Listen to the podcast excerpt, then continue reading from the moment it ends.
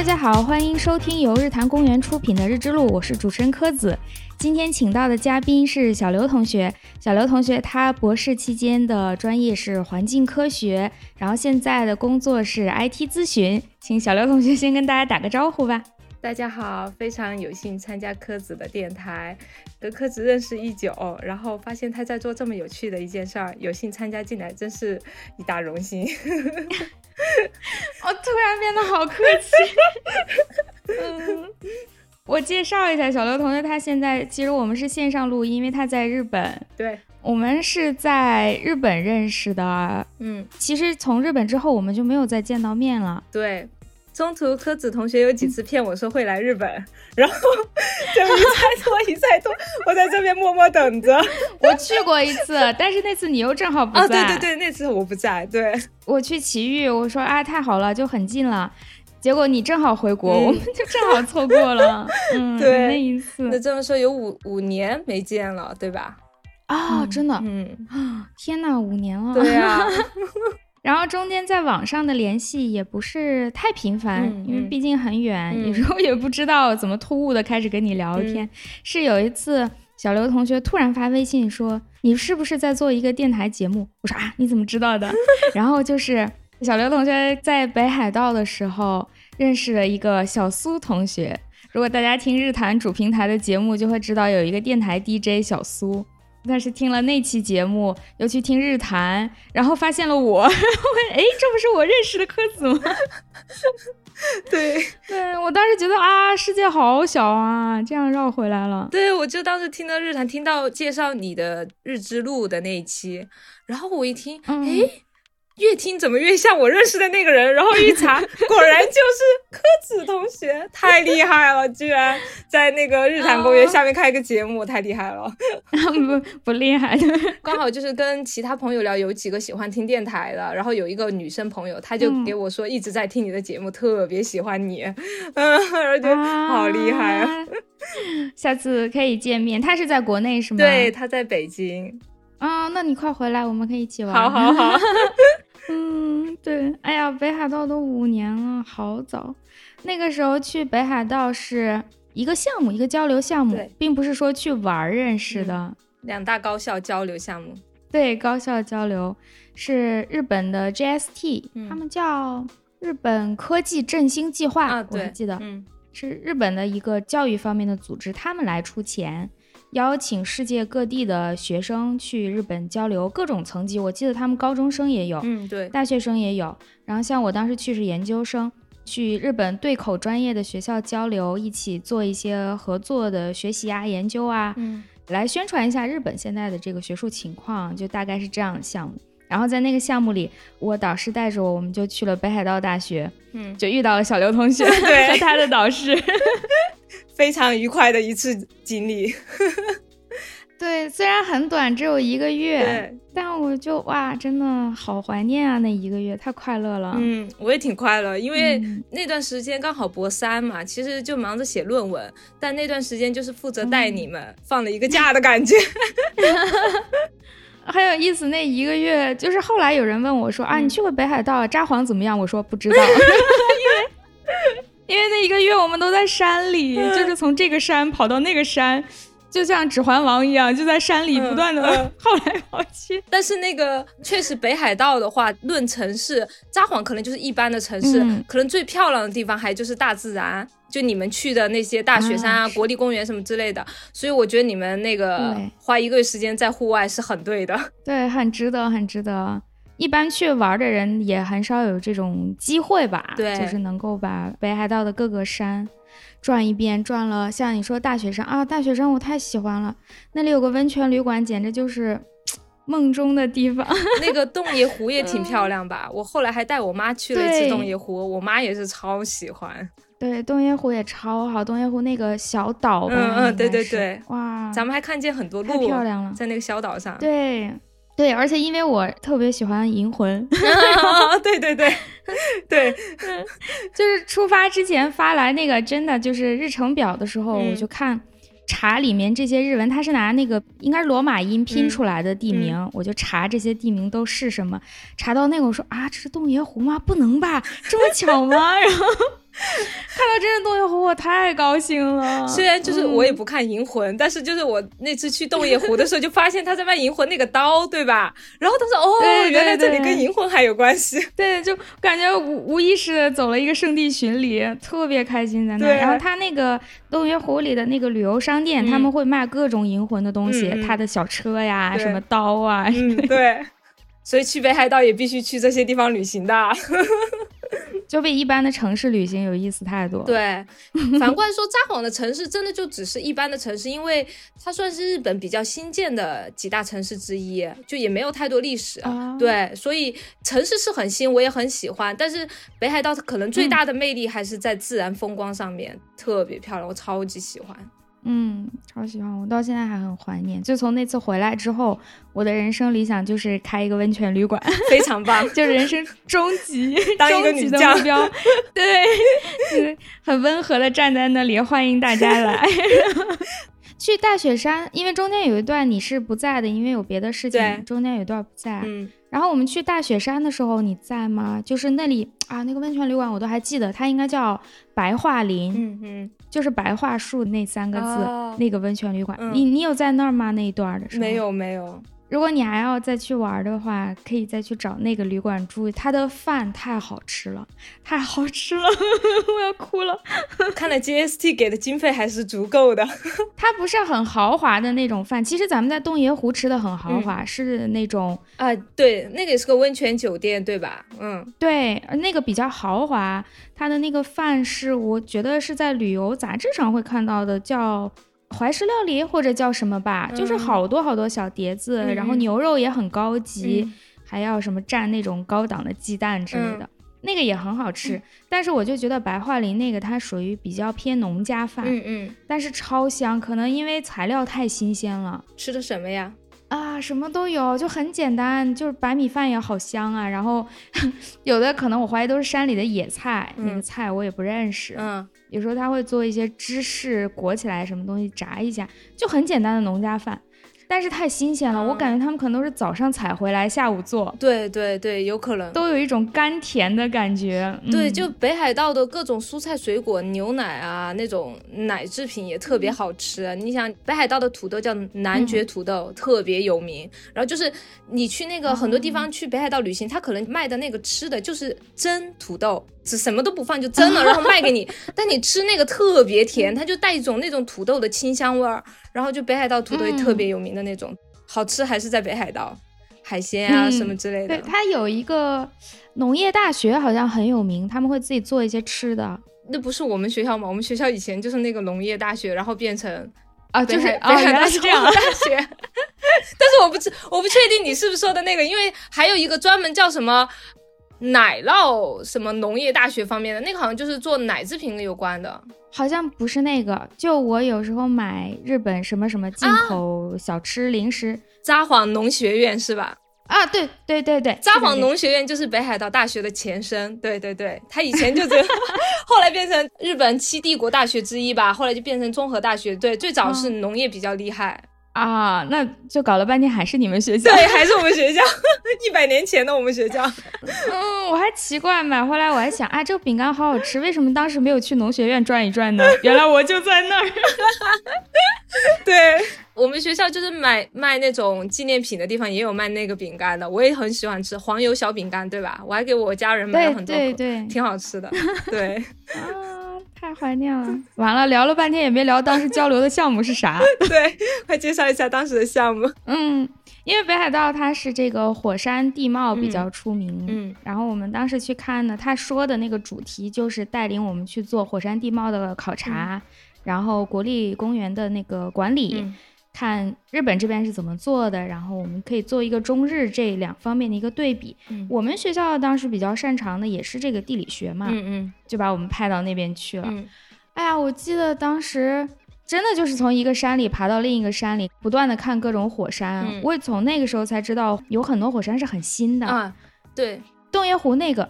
昭和新山好像是一年之内吧，就变成了一座山。对，那个我也是那次跟你们一起去，我才知道的，好厉害！就是地理这种东西，感觉太神奇了，对吧？就一年之内你形成了一座山，因为地质运动。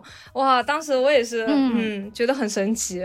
以前的概念里，老觉得地质地貌的东西是那肯定是几千万年的才会形成。对啊，那个山我就觉得哦，是跟我原先的概念不一样，因为我们原来的地方地质活动没有那么的剧烈频繁吧？嗯。这种剧烈的地质活动，第一次我是以肉眼看到，以前在书上看到的时候没有那种实际的感觉。对，就一座山一年之内在你眼前冒出，我觉得我站在他面前的时候，他也正在往上涨。嗯，对，我我觉得当地居民肯定那一年觉得特别震惊，噔噔噔噔噔往上撑的感觉。他们胆子好大，居然不搬走，要我就搬走了。而且洞爷湖那边吧，那些火山现在其实还属于活火山，就是最近可能二三十年没有喷发过，但是不排除以后会喷发的那个影响。好像日本人也不怕。那一点儿还是普遍的，就是在火山附近修了很多房。对我的那个老师，就是北海道大学的老师带你们的他，他就说他的爸爸妈妈就在那边买了房子，然后我就说不怕嘛，然后他就说他们觉得那边居住环境很好嘛，因为又有水又有山这样子，可能也没有考虑到太以后的事情，单纯觉得那边 环境很好，就在那边买了房子住在那边的。环境倒是确实很好，好漂亮啊，真的，就天晴的时候。湖水特别蓝，对吧？啊，我之前嗯，不能叫我发的专辑，就是我我我写的那些曲子，我把它攒到一起，然后选封面的时候，我记得有两个所谓专辑的那个封面都是当时在北海道拍的，一个是我们刚到的第一天的时候，那时候还没见到你们，第一天到很晚了，我们就想在学校附近赶快的吃一个饭，然后休息，就去了路边一个居酒屋，嗯。然后那个居酒屋的里面所有的老板啊、服务员啊都不会说任何的英文，甚至中文当然不可能。全团队里大概只有我一个人能蹦几个日文单词，然后 厉害呀！我就负责给这十几个人点餐，就是连比划带猜。我就说，反正点出来是什么你们就吃吧，别问我了。安排完这十几个人以后，我坐下来的一瞬间，然后那个服务员递给我一杯酒，嗯。啊，我坐下来喝了一口，应该就是札幌啤酒吧，超好喝。啊，觉得好开心，嗯，然后就拍了当时那个墙上的一个他们的广告画，那个是一张，嗯，还有一个是我们去博物馆，好像就是北海道大学的博物馆，嗯嗯，在那里拍到那个熊的那个头骨啊，有那一张照片。啊，好喜欢！现在手机里还存了好多当时拍的山上的风景啊，或日落啊，鸟飞过的样子啊之类的。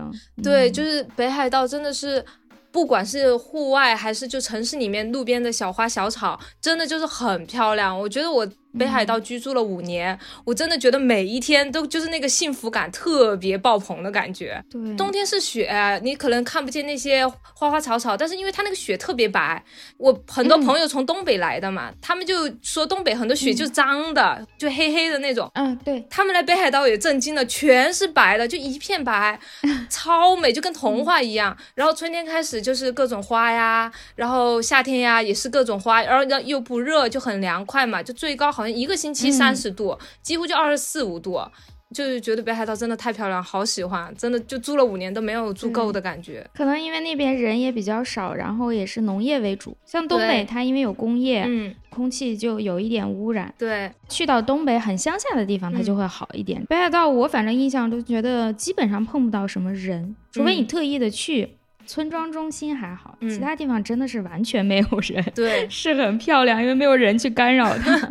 对，有的时候从研究室回家嘛，可能八九点、九点、十点，路上真的是一个人都没有。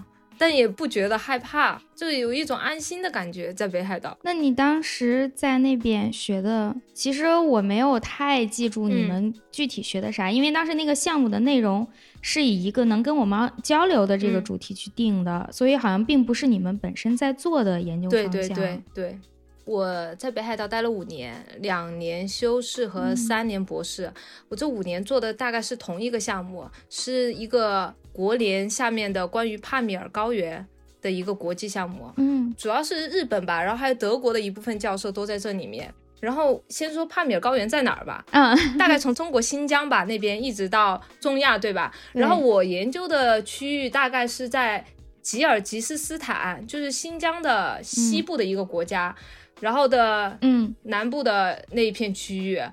为什么研究那片区域呢？最开始其实我的研究区域是在靠近中国。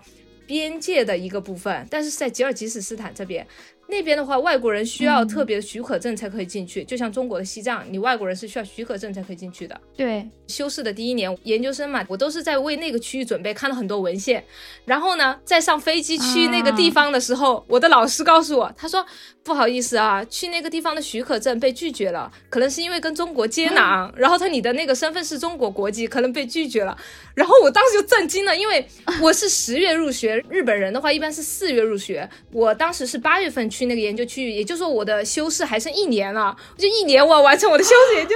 然后我说啊，那怎么办？我老师可淡定了，他说没关系的，他说我以前也是这样的，一年就把修饰完成了。他你别担心，他说我们去一个新的研究区域，他你再去那边现场去发现有什么问题。然后我就真的，我就真的去了现场，就是我要研究的那个地方是在帕米尔高原的吉尔吉斯坦的西南部嘛。到了那边现场去发现，我想研究什么，有什么有趣的。然后我们要在那边待一个月的时间嘛，然后就先去整个研究区域开车就看了一遍。然后我就发现那边植被就有些植被很少，有些植被很多嘛。我们的那个团队里面有一部分老师，他们主要是研究当地的放牧的活动的。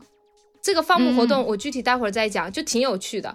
然后呢，我就想说，那那个放牧活动肯定是对植被有影响。对。然后我就看那边植被有些区域很丰富，有些就很少。然后我就给我老师说，那我就准备研究这个植被方面的问题。然后老师就说可以。然后后来我就开始研究那一片区域，大概其实研究区域也不算特别大，可能长距离的话大概二三十千米。嗯。就很好玩的是。那个地方嘛，吉尔吉斯坦，它其实以前是属于苏联。嗯，九一年苏联解体之后，然后它变成独立的国家。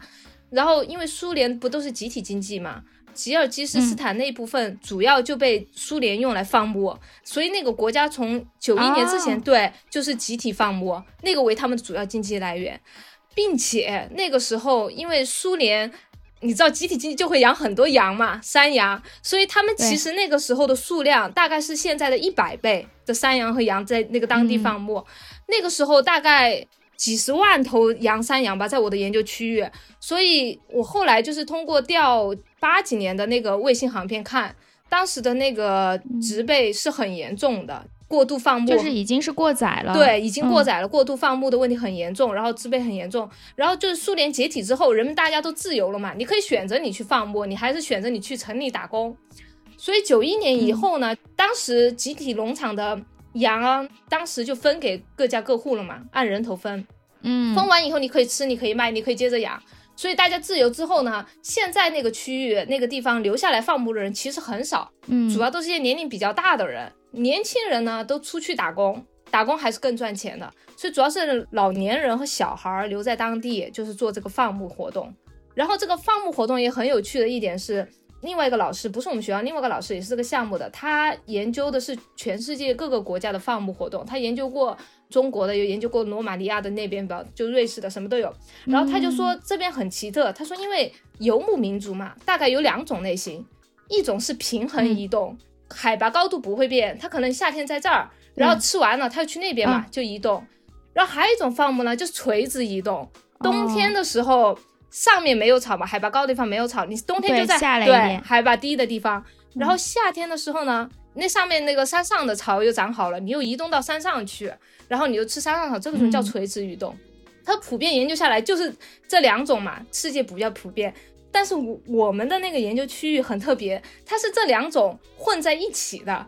然后我们后来调查，就有一部分人呢垂直放牧，但是他不是这个村落的人，他可能夏天的时候来到这个地方，因为我们当时研究区域海拔挺高的，大概三千多米哦，对，所以他们其实夏天以外的时间是回到自己的村庄，可能那个在一千多米、两千多米，他们可以种些粮食什么之类的。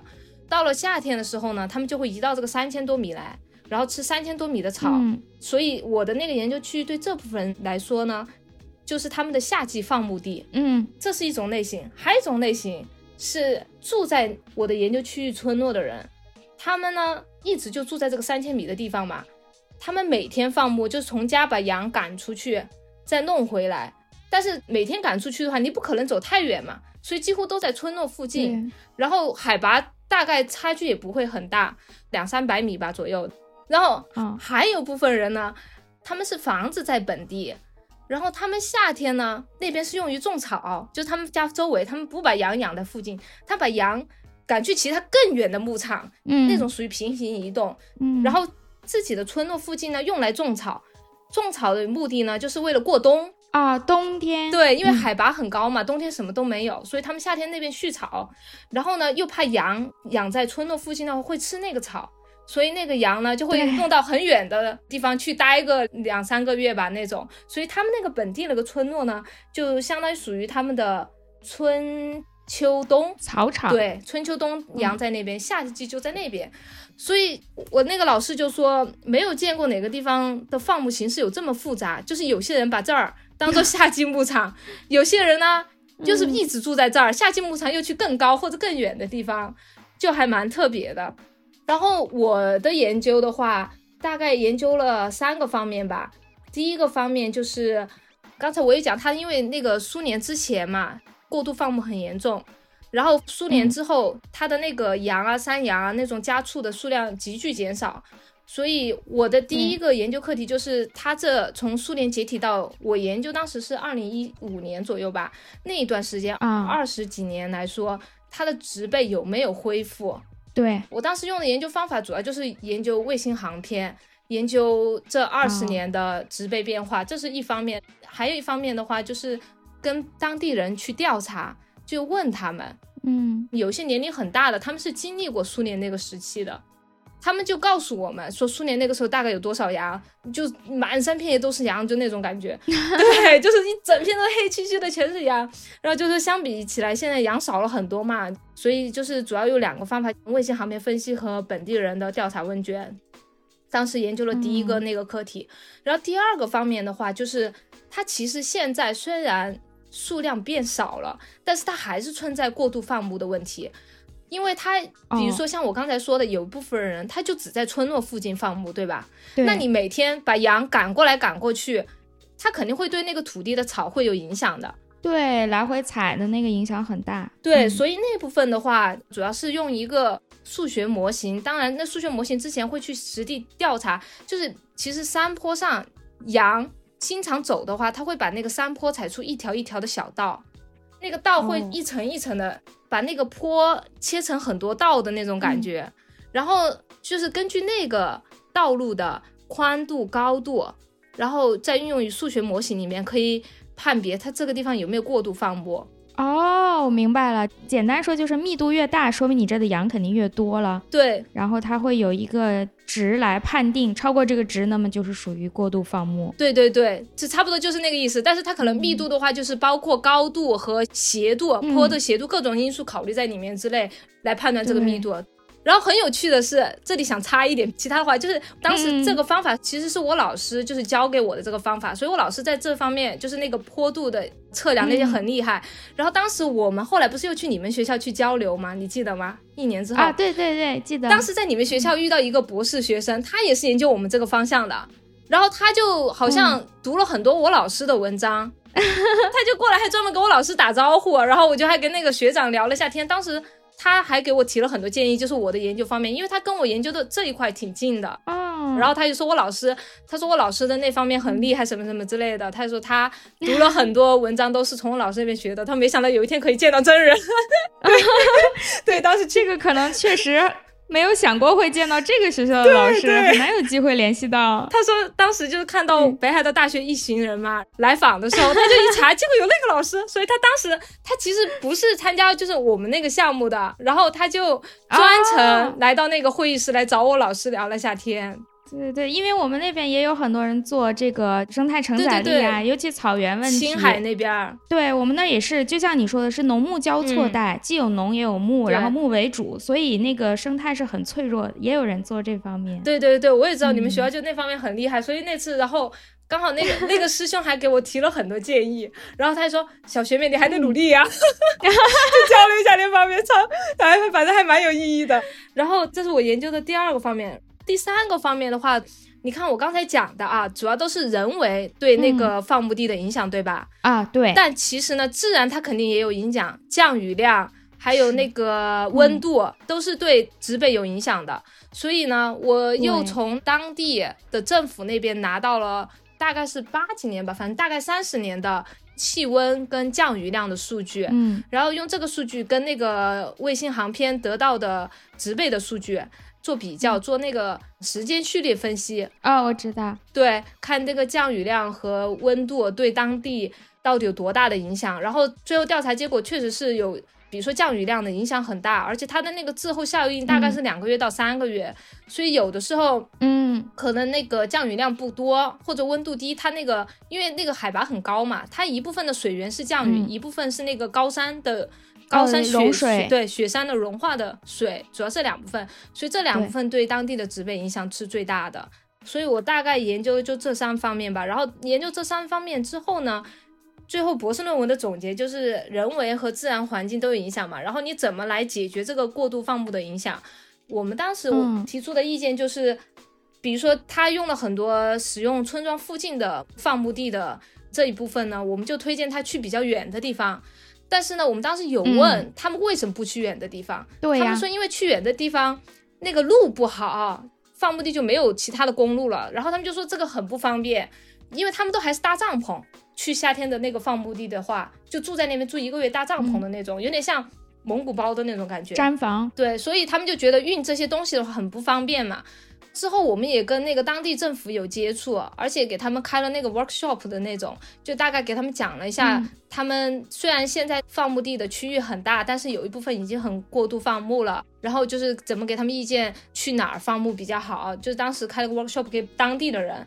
大概讲解了一下，然后其实当时开那个 workshop，我觉得比整个做博士论文还有意义。你想啊，咱们做研究 是，你说做研究做到最后，其实除了科学研究者，其他普通人是不会看你的论文的，你并不知道对呀，你的论文是怎么给当地带给变化的。但当时我老师那次就是他给当地政府还邀请了整个村落的一家之主嘛过来听这个 workshop。就跟他们讲解了，我当时就有一种你做的研究是有意义的，是可以变成实际作用。对，嗯，好羡慕呀。对我，我我跟你做的东西其实有一 有一些些类似，就是我是做沙漠的这个行程，嗯，也是要看它人为的这个影响因素和自然共同对这个土地退化造成的影响。嗯。这个沙漠是怎么形成？然后自然的因素我是没有办法，我只需要把它衡量出来。然后我怎么控制人为的因素，来减少这种不必要的退化？它自然形成的沙漠我没有办法管它，但是不能由人类的这个造成破坏。其实有一点类似，但是我们做的过程就是我始终觉得，哎，我在这研究半天。人家也不会听，我们也没有渠道，然后去告诉他我们觉得怎么做比较正确，或者也是因为在我那个研究区，其实住的人不太多，嗯嗯，所以大家好像不是在这个上面花很多的时间去考虑它，或者会用其他的一些生态工程，就是植树造林吧，嗯嗯，会觉得更有用一点。对于产业这种小的发展。就很难做到一个直接沟通，我就一度怀疑自己做这个事情有没有意义呀，人家根本就不管我。对，我觉得要发挥到当地的话，可能。比起跟当地居民的话，可能跟当地政府合作更重要。你想，我们当时虽然开了 workshop 给他们讲，这里已经过度放牧很严重，你们去那边放牧吧。那政府不给他们修路的话，他们还是不会去的。对，确实是。所以我们那个 workshop 当地政府也有参加。然后因为那个整体是国联的一个项目嘛，所以后续那个国联有一份资金会援助当地政府去修那个路，那就太好了。对，防止再过度放牧这种情。况，嗯，我觉得就是当地政府跟这个科学研究者的研究成果的配合，我觉得这个很重要。对，现在国内流行的说法就是产学研一体化，就你研究的和那个产业它得连起来，你不能研究了半天只停留在实验室里，而这个东西很可能实际操作起来根本不好用，你必须把它拿去实际的操作一下。才知道到底好不好。现在国内主要是也是因为基建太好了，所以可能你说的这种路不好走的问题在国内是不存在的。我去内蒙看，他们都是。而且现在政府都会帮你把那个夏季牧场的那个房子盖好，或者你自己盖，他会给你补贴什么。好好，路肯定是修好的。嗯，他们都是开着车，带着东西，带着有时候把羊什么也拉在上面，然后拉过去。夏季牧场呢就会有简易的板房啊，或者有些人是毡房，他如果喜欢的话，就很容易会到那儿。嗯。那国内真的条件太好了，因为本来吉尔吉斯斯坦就算发展中国家吧，就经济条件不太好。对。然后我研究的区域还属于他们国家里面比较贫困的区域啊。是我跟你讲，我住的那个地方啊，我的研究区域没有自来水的，我们在那边也也是喝 河水，而且我去那边一个月做调查。可能最多只能洗一次澡，一个月哦，就是，而且我老师还不允许我用那个洗发水那些那些化学东西，对对对，他就让我能忍就忍，尽量不要去破坏那个三千米那边的，因为那边其实生态也很薄弱的，就让我不要用那个洗发水，有的时候真的头痒的不行了，我跟你讲，可痛苦了。对，但是风景真的很漂亮。就是帕米尔高原，因为它有一个叫列宁峰的地方，是一个登山爱好者很有名的地方。那你们一般去，你会在那里待多久啊？就每一次去调查需要在那里住多久？我一般大概一年去一次，一次大概待一个多月。然后，除非是那种，因为我们当时有放置一些就是查降水量的一些仪器在里面。所以有的时候对，但是如果下雪的话，肯定就取不出来，因为那边雪很厚。所以有一次不是夏天，大概是秋天的时候，我去过，就赶在那个下雪之前把那些仪器给取出来。嗯，那你们住在哪？是自己单独弄的房子，还是说去住人家家呀？我们当时是住在一个村长家里面的，然后有点像那种。homestay 那种感觉，嗯，他可能村长房子比较多，他就专门腾了两三间房子给我们这一群科研者在那边。那还蛮好，他们还是很欢迎你们去做这个调研的。对他们普遍还是很欢迎的。然后在其他的居民那些调查问卷的时候，有一些可能就年龄比较大的吧，经历过苏联那种时期戒严的那种的话，有一些他们就会很担心我们是不是来干嘛干嘛的，就不太愿意说太多。但是因为我们会带一个当地政府的人，他会帮我们做翻译嘛，就是把那个当地话翻译成那个英语，所以那个人会给他们解释，就说放心，这个没有什么影响，只是来一些 简单的科学调查之类的，对，做一些心理辅导，然后他们就会跟我们聊聊天。当地人都很热情，因为他们都住在那种像蒙古包那种。地方嘛，我们去找他们，他们一般会先把各种家里面的吃的拿出来，但也没有什么，对对对，就是馕，你知道吗？就是，但是因为他们可能就是来之前就准备就特别硬的那种馕，然后还有那个马奶酒，就很热情的给你喝的那种。对对对，我们之前去新疆调研，帕米尔这边就和咱们国家新疆是接着的嘛。嗯，对对。哇，太热情了！然后去新疆去他们家里头，农户牧户家里。他就真的把全家所有的吃都摆出来，对，就要给你吃，不会有一点点说我要我要藏着这个贵不给你吃，那个便宜招待客人。如果没有，他全拿出来，然后就连家里那个存的冰糖他也拿出来，因为他们可能是自己做的，很漂亮，那个冰糖像一座水晶山一样啊！我就看傻了，我说啊，这是什么？而且他那个冰糖应该是黄糖，嗯，就真的像金灿灿的水晶山，他就要把那块冰糖给我，然后我说不用。人家很高兴，就觉得你客人来了，就一定要吃。我说我已经去了三家，一直在吃。他说不行，那是别人家的，我家你还没吃。对对对，就是那种感觉，很淳朴。我们真的就是因为我们一天会采访很多家那个居民，就是一路吃过来的那种。有的时候就是 中午都不用吃饭了，因为就每家就一直给你塞。然后还有他们什么羊肉啊。牛肉啊，这种也会拿出来。对对对对对，奶酪。对，开始那个马奶酒我有点喝不惯嘛，嗯，然后他就非要让我们喝，然后大概一家就一碗，就一碗的那种装量，我就给我老师说怎么办？我说这个。我喝了，我下午可能就做不了调查了。然后老师就说：“他嗯，那你喝两口吧。”他说：“我帮你喝。”然后我就喝了两口，老师帮我喝的，就是真的一路吃过去喝过去，对，特别淳朴，特别热情。对对，我还有那种老奶奶特别高兴，把她的那个披肩就送给我了。嗯，她那个传统披肩，她说这个很好的，然后就给我，我实在是推不掉，她都追到门口，追到村口。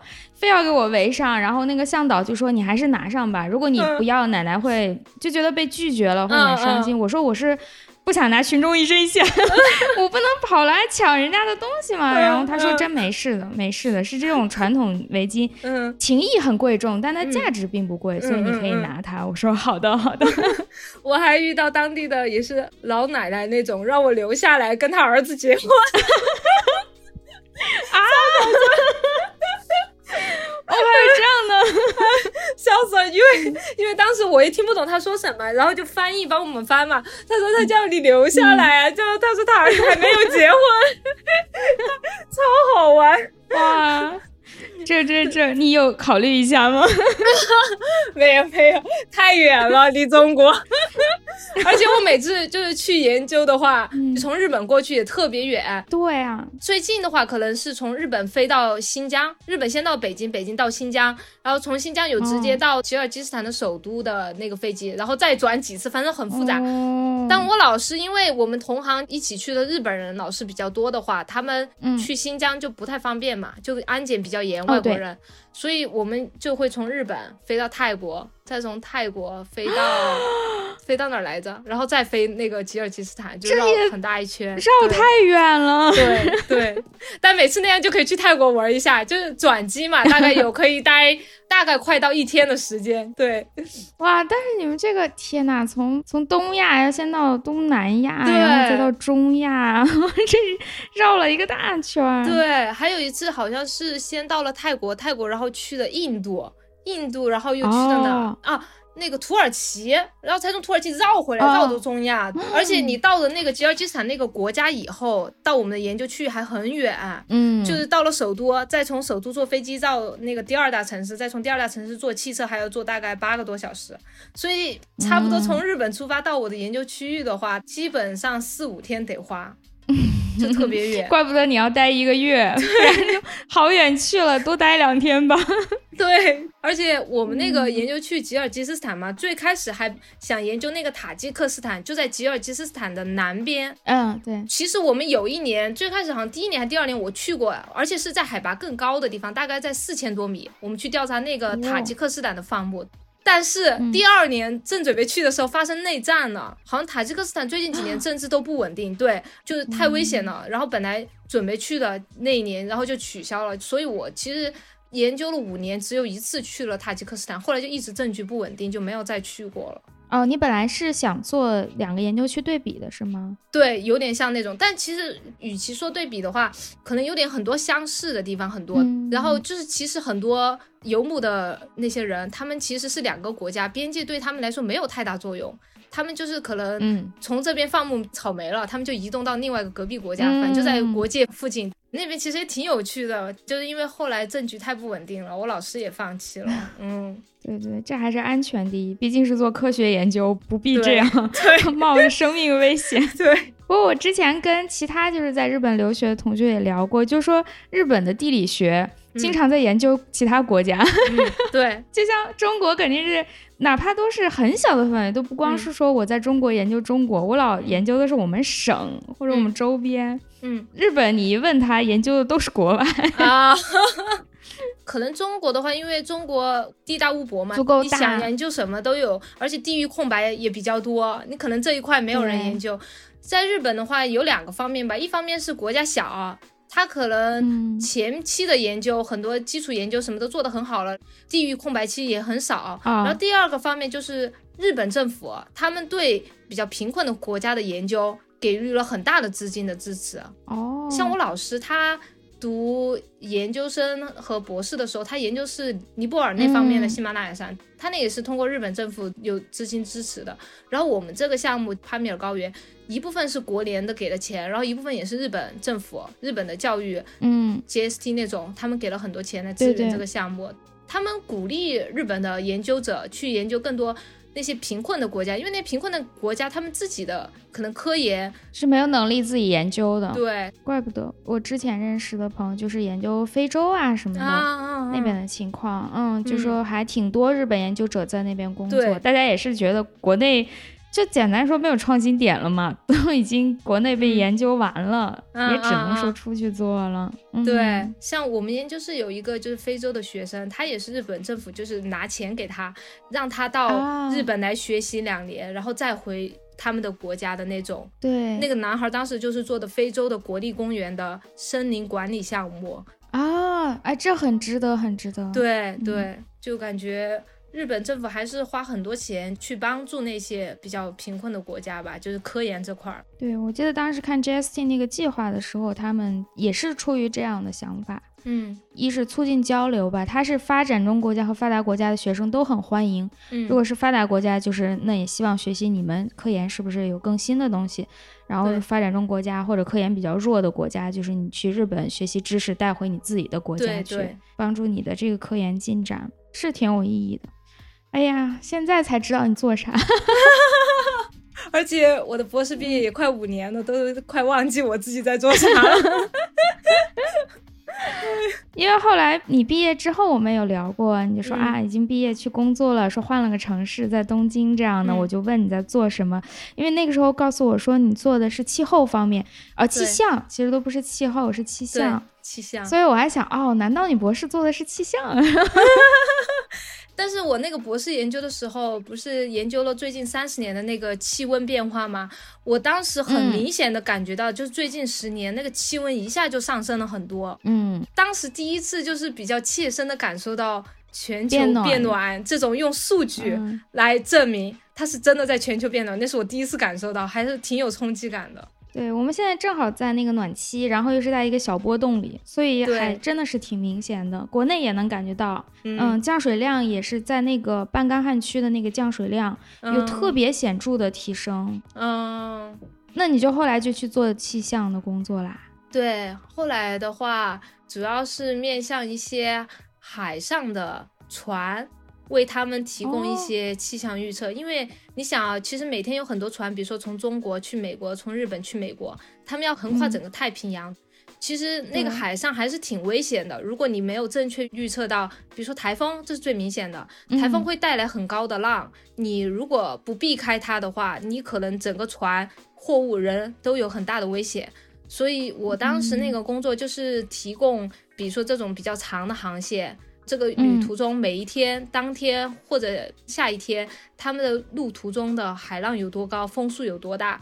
比如说风速特别大，或者海浪会有很高的话，就会建议他们走其他的路线。就是怎么达到又安全，然后又是最短的路线，是当时我们那个部门的工作。那你是做气象预报吗？还是说数据计算啊等等这些？嗯，主要就气象预报的话，但是气象预报也主要是用我们那个公司，他们已经有一个。气象预测模型，然后还有各种软件，他们自己开发一些软件，所以通过那个模型和那个软件，你大概可以知道当天预测出来的哪个区域的浪比较高。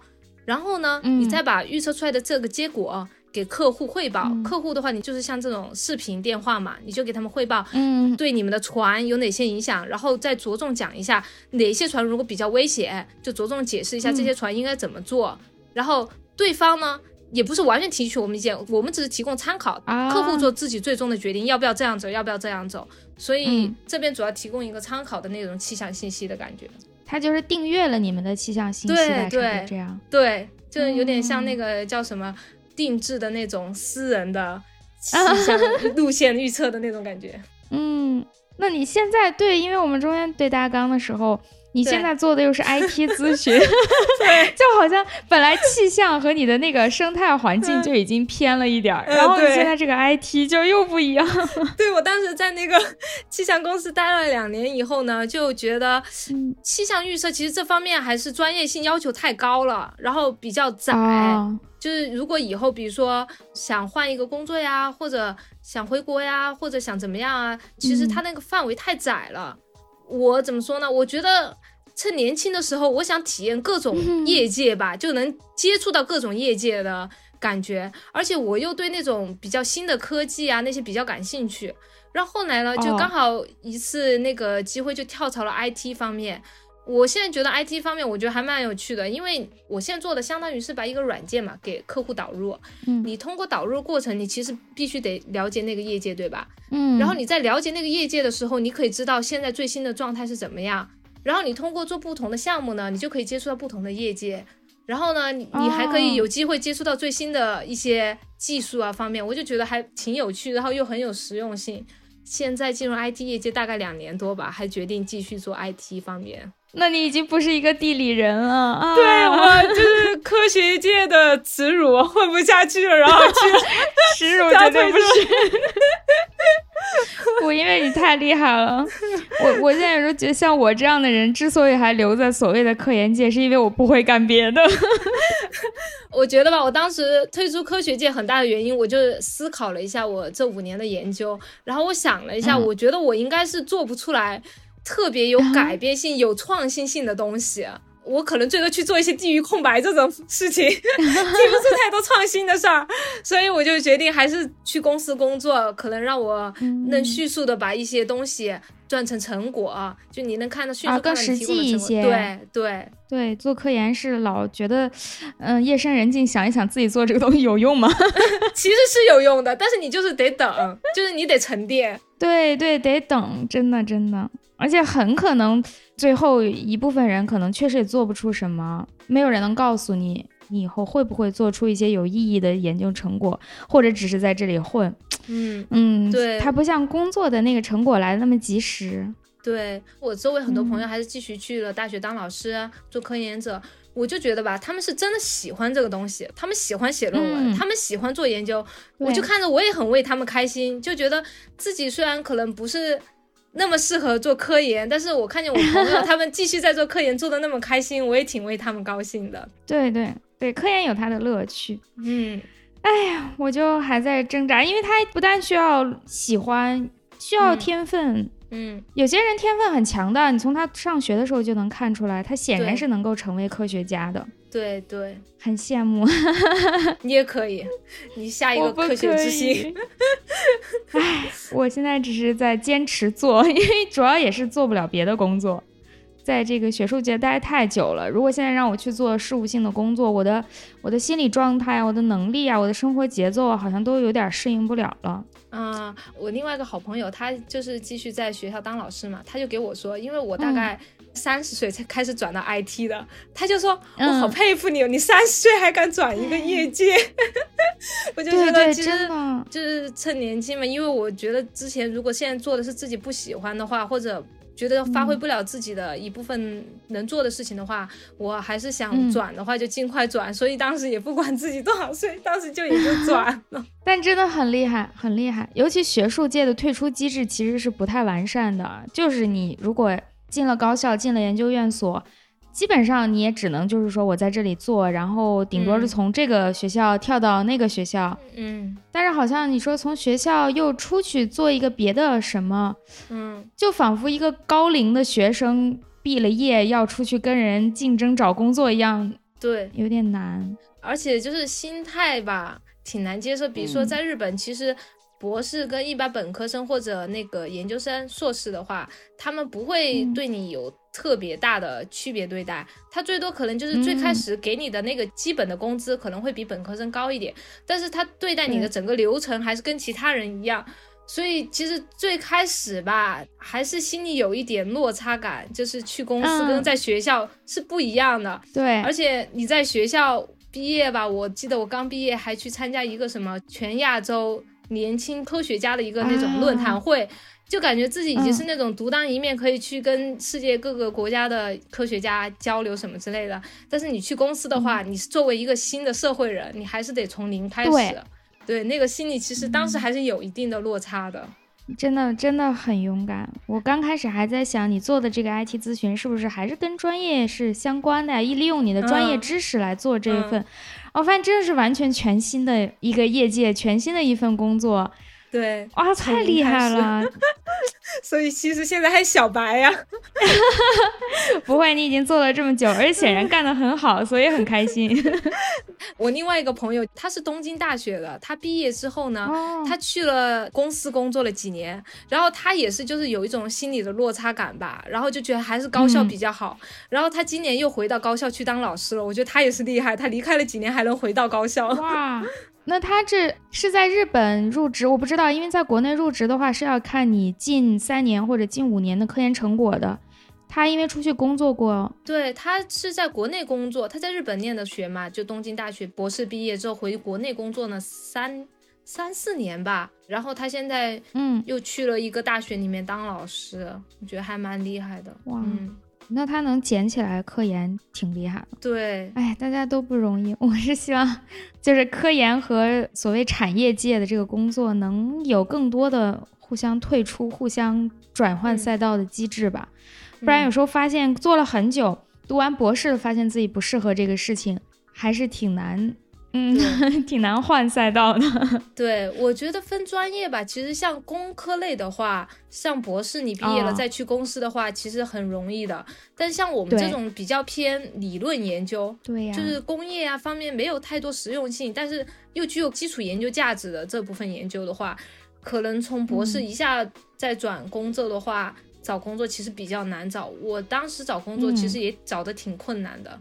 我当然也想把我自己的研究。的这个经验，这些内容用起来，但是其实你要找到这样对口的公司，几乎不太可能，几乎没有，对，几乎没有。是，我也考虑了，我当时毕业，因为我毕业的那个，哎，整个博士毕业的过程都会很艰难嘛，你的论文要不断的被人审呀什么的。你有哭过吗？当然了，我也哭了好几次啊，最后每一个环节都要大哭一场。我还记得我当时在我老师面前狂哭，然后我老师当时都慌了。最后我过来，我老师给我说，他说，他说其实我当年博士也哭过，他说没有事儿。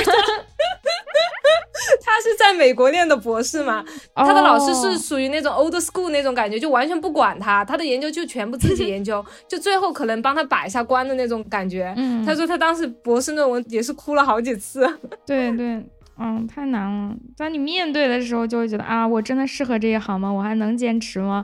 然后毕业的前前后后，我就在思考，我是不是可以做点别的？嗯，然后那个时候开始发现自己其实也做不了别的。这么多年受的训练都是一些理论的科学基础研究的东西。你现在让我出去找工作，我的社会工作能力。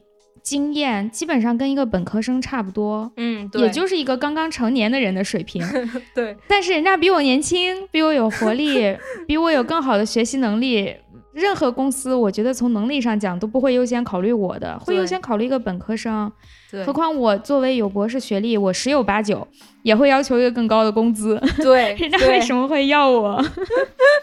就那一瞬间很绝望，发现自己没有什么退路，只能在这个路上继续走下去了。嗯，我当时可能就是我也是在学校待太久了，然后有一种向往外面世界的感觉，我就是想去公司看一看，就是公司工作是什么样的。嗯，当时就是这一部分吧，是很大的一个原因，也是让我离开了高校。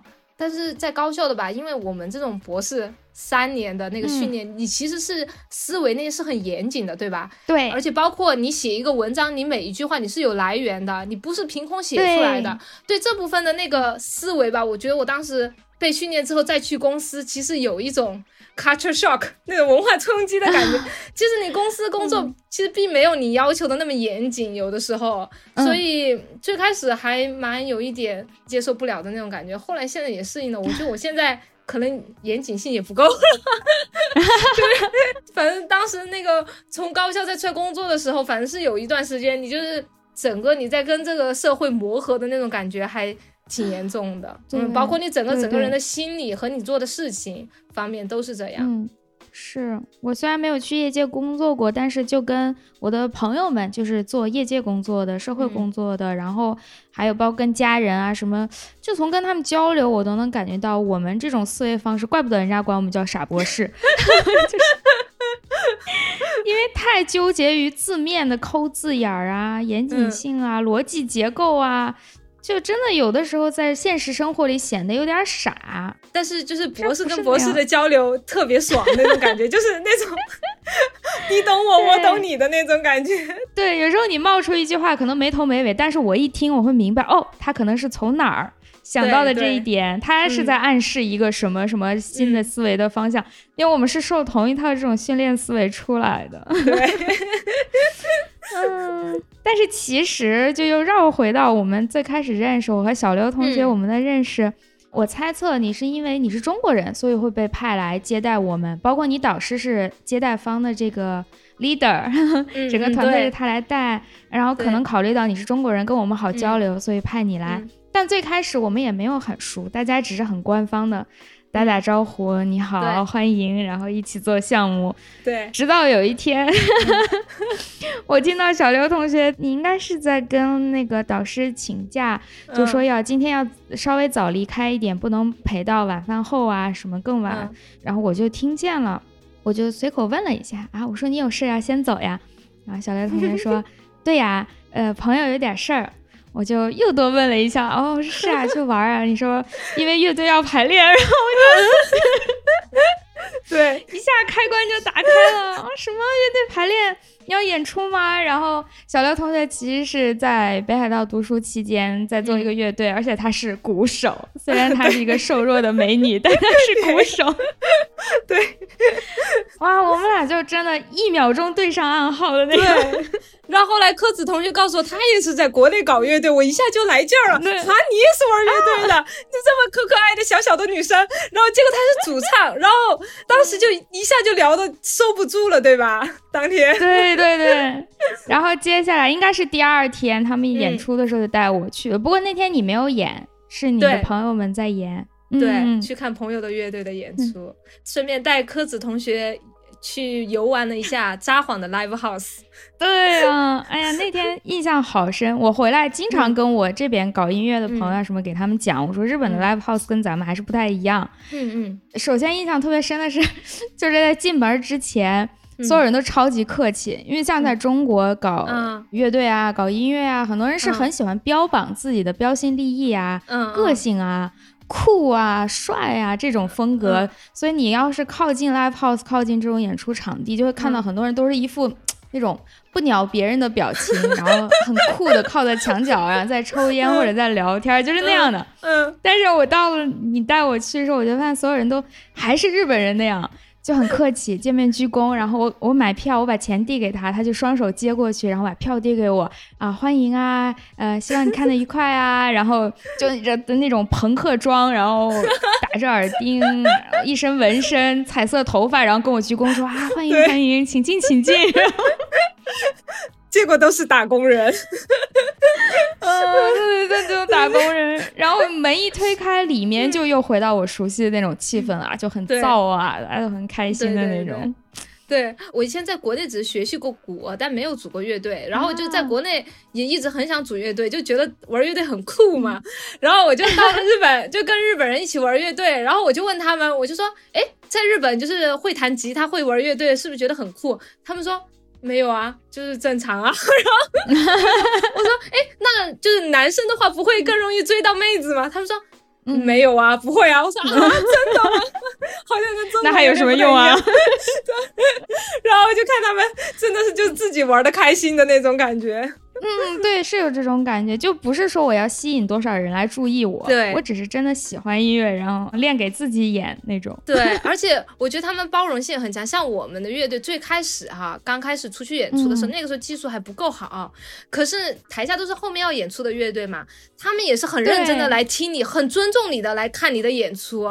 然后我其实那个时候最开始第一，比如说我人生第一次演出还是个菜鸟，有可能还出错什么之类的，但他们还是在下面很认真的看你，我就觉得那种被人尊重的感觉，就而且还是那种前辈技术特别好的人，哇，就觉得有一种放松的感觉。后来就演出也没有那么紧张了。嗯，就很遗憾的是我还没有看过你演出，因为那次时间太短了。对对对，而且当时我们交流一个事情，我也印象很深，就是我了解到的国内演出，嗯。一般说来，嗯就只要我们搞了个乐队，搞得还不错的话，就是人家请我去吧，或者是说我们是分账，门票和这个酒水，我们谈一个分账，我是去挣钱的。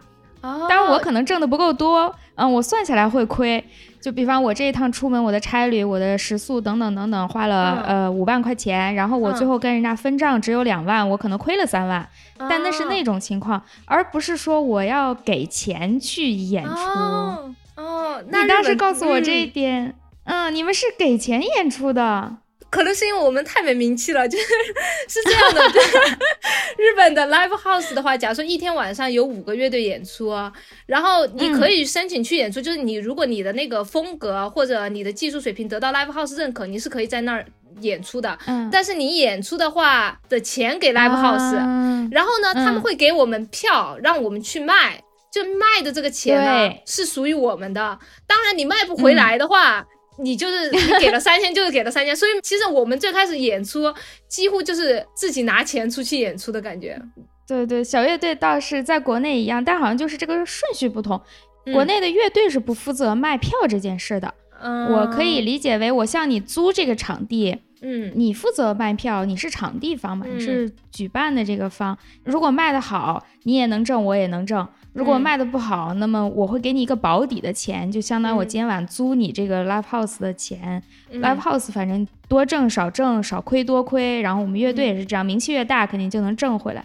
但是好像不会存在说乐队要负责把这个票卖出去的这种情况，好像是操作是不太一样的。对，所以在日本这边，其实你如果不是特别有名的乐队，你只是个地下乐队，你想去演出，还是挺花钱的一件事儿。就一般都是花钱在玩这个，对对，自己花钱。然后你当然你变得有名了，你就很多人想买你的票了，你可能会接一些商演，那个时候你可能就能收钱。或者去这种小的 live house 的话，你可以卖很多票。对，哦，那其实从结果上说差不多，还是就是有名的人可以挣到钱，大多数人只是在贴钱玩这件 事。对对，就自己开心就好，真的完全就是那种，嗯，是就是票友的那种。对，但我真的就玩乐队到最后，我最后一场演出就是北海道毕业嘛。然后当时我们的乐队自己做了大概十五张 CD，就是那种小 CD 嘛，里面大概录了五首歌左右，就我们所有的歌录在里面。然后我们也是自己做的 cover 封面的那种 cover 嘛，然后做出来的完整一个小 CD，十五张。我们第一次卖，我们还担心卖不出去，结果我们那天就是 我们演出完，好多人买我们的 CD，就十五张，也没有太多啊，十五张，但卖完了，我们当时就好开心啊！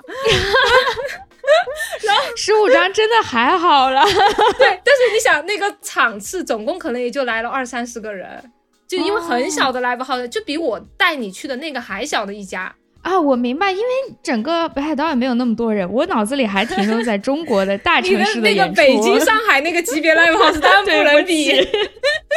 但札幌也有那种级别的，可能就是什么 Green Day 啊那种级别的，然后大的那种大明星会在那边开演唱会。我们这种小粉、小的那种独立乐队那种没有名的，完全不可能在那儿开。所以那一次就卖了十五张。然后我们那个吉他手当时还问我，他说：“要是我们乐队有名呢？”他是被签约了，你能不能不去东京啊？你怎么回答的？我说要是真的被签约了，那我可以考虑不去东京，但不可能啊，到最后也没有红。毕竟你还有主业，没有办法把所有的时间都放在这个上面。对对，嗯。但我们那个乐队的吉他手啊，还有主唱那些，他们就那个吉他手主要负责写歌的。他确实，他写的那些歌我都很喜欢，包括吉他的音色那些。你发给我了一些，嗯，对对对，我就很喜欢他的那个写的曲，所以当时也是，虽然博士很忙吧，但是还是挺想跟他们做乐队的。嗯，是，好怀念啊！我那个时候基本上很少在 live house 演。我们演的比较多的是酒吧，就是在原来在我们那个小地方。你说的时候啊，我就想，对我应该对标的是我们那个小地方的演出，应该差不多。Live House 应该就是你们那种酒吧差不多大，嗯，然 后还比你们小，说不定。我们那儿的那种，不管是 Live House 还是小酒吧吧，反正都是。就是你说的，台下看的人经常有一半或者更多，就是接下来要演的人，大家就是互相的自娱自乐，然后但是都很开心，也不觉得悲惨，说我们自己演给自己看什么的，本身就都是去玩的。嗯，对，而且就是你通过演出认识了其他乐队嘛，然后就你认识越来越多搞乐队的人，就觉得也很很开心这种事情。是是是，好像大家不是真的把红放在一个很高的位置上，嗯，就是想做这件事，然后去认识也想做这件事的朋友，就很快乐。我现在想起来也是，嗯，就是那个人生那一段时间那种经验吧，我就觉得。很值得，我现在也不后悔。我我当年其实一半时间是在练鼓，一半时间做研究，现在也不后悔当年花了那么多时间去练鼓。嗯，是是不后悔。我最早开始搞乐队是大学本科，然后本科我学习成绩很差的，好多学科都是六十分飞过六十几，但我一点也不后悔。我觉得那个太珍贵了，你后来也不太可能有时间和心情。对。而且就是前两年国内很火那个乐队的夏天那个节目，你有看吗？有看有看，就是其实摇滚有很多年在国内都已经不是很火了，嗯，但是从乐队夏天之后，大家又慢慢熟悉了，包括好多年轻的小朋友，他们才第一次开始听摇滚乐，开始熟悉就是乐队这种形式。他以前的概念觉得这个也就是跟流行音乐那种乐队差不多喽，没有什么概念。从这个节目之后，我就开始反思为什么搞乐队这件事情那么吸引我。嗯，然后也是在看节目的过程中，我慢慢回忆起来，理清这个思路，就是最吸引我的是和几个志同道合的朋友一起做一件事儿，就是这个事情。音乐是一部分，但是这几个人真的就很二次元的、很中二的那种，觉得就是我是可以把后背交给他的那种，就我很放心他。他对于我在学校的生活里，其他人是同学，嗯，有一些人是我的朋友。但是他们几个人是我的兄弟姐妹，嗯，就是这种感觉是很珍贵的，因为你们排练什么之类的，你们肯定是天天在一起，你要出很多时间，而且你们得有默契，你们才可以把你们想做出来的达到一定的成果，对，那个很重要。嗯，对，我们会会吵架，会从早到晚在一起，然后会真的去争执一些事情，而不像一般的朋友说我们只是玩的时间在一起。这几个人，而且我们会共同的想把这件事情做好，会了解对方的喜好啊什么的。嗯，哎，就真的很怀念的是这个部分，就是音乐在其中占了一个核心，但是围绕这个核心的大量的是我们之间那个情谊。嗯，是我觉得搞乐队特别重要的一件事情。对，我就觉得读博士的话。不算我的人生目标之一，但是玩乐队算是我的人生目标之一，然后就感觉自己实现了自己的人生目标，还挺开心的。真的真的，高中的时候听那些朋克啊、摇滚啊，就觉得哇，玩好想玩乐队啊。然后没想到有一天自己能真的自己组一个乐队，就特别开心。而且挺可遇不可求的，找到一个合适的人一起来做乐队，比找对象难多了。对对，而且你们首先得喜欢的音乐类型一样吧？你们想做的音乐类型得一样吧？是挺难的。嗯，我那个当时北海道毕业之后来东京，然后。来了东京以后就没有再组过乐队了。离开北海道的最后一天，我就去把我当年买了一个小军鼓，因为你知道鼓手一般就自己准备军鼓和脚踏板，然后还有鼓棒。对，然后我呢就去把我的脚踏板和鼓棒留给了我们乐队的贝斯，他也会打鼓。然后小军鼓呢，我就拿去卖了。然后当时卖的那一天。卖了之后呢，我就走回去，我给老板说，我说可不可以再拍一张照？老板说可以啊，然后我就拍了一张照出来，在街边狂哭，就是赔了自己五年的小军鼓，然后就卖掉了，然后因为我东西也太多了，带去不了东京嘛，然后我当时就只能卖掉了。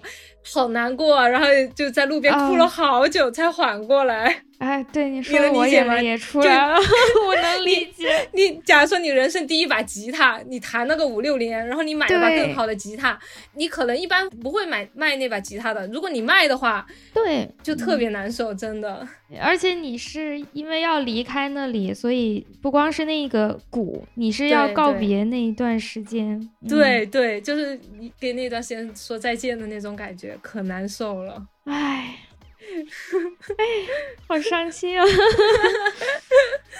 所以其实后来咱俩经常聊天，聊的也是。看演出啊，乐队啊，最近听了什么歌呀？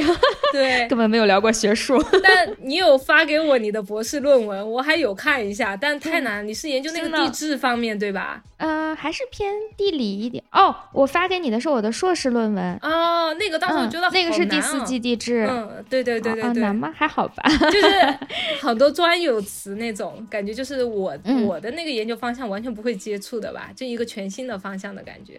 啊，我的博士可能跟你做的东西比较相似。硕士那个，它其实从技术上没有那么难，尤其是数学方法上非常简单，不像你的实践序列分析是很难的。没有也没有，我那个很简单，但是它就是专有名词比较多，地质学上那些词需要记一记。嗯，它其实就是采样吧，就是去取样取那个土样，然后做分析。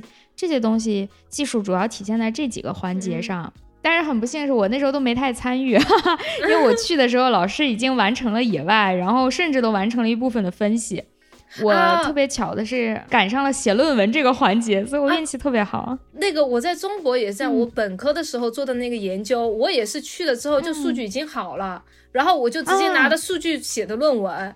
我那个论文，本科那个论文当时还发表了，就是中文期刊发表了，那很不错。对，然后我去北海道大学的时候呢，当时老师就是有面试嘛，就你要入学的话，然后有个老师就问我，他说你的那些数据的采样是你自己做的吗？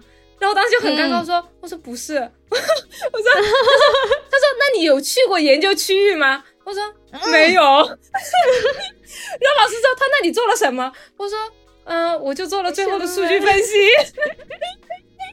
然后因为国内项目很大嘛，对吧？都是一个老师带很多学生，所以就是你去的晚的话，就采样都已经做完了，你就数据分析。对。但在日本，这个他们好像有点觉得不可思议，就是不是你自己采的数据，你有没有去过研究区域？那你凭什么可以拿这个数据来写个论文？就有那种感觉。对。不过你这个问题真的好典型，就是搞地理的人特别爱问这个地方你去过吗？你去过几次？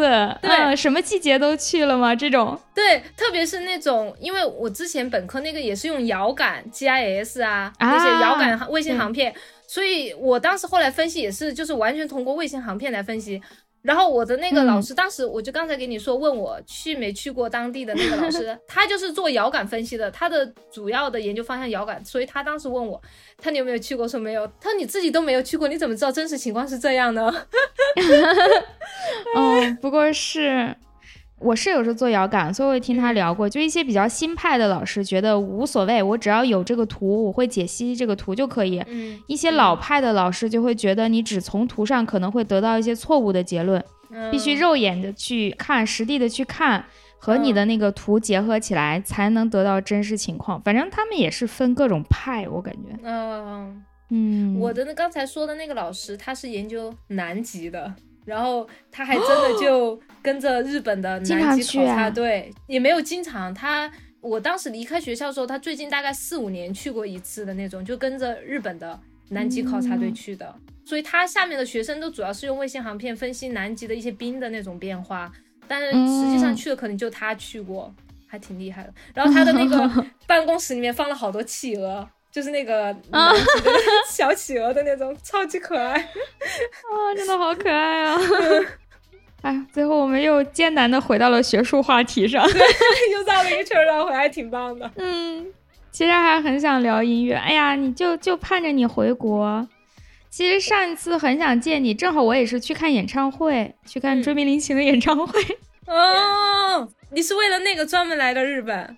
对，我是专门去的，因为那一天是他，他是奇遇人，所以他是出生地的生日场，他四十岁的生日，生日当天在他的出生地的那一场演出，我觉得非常值得特意去一次。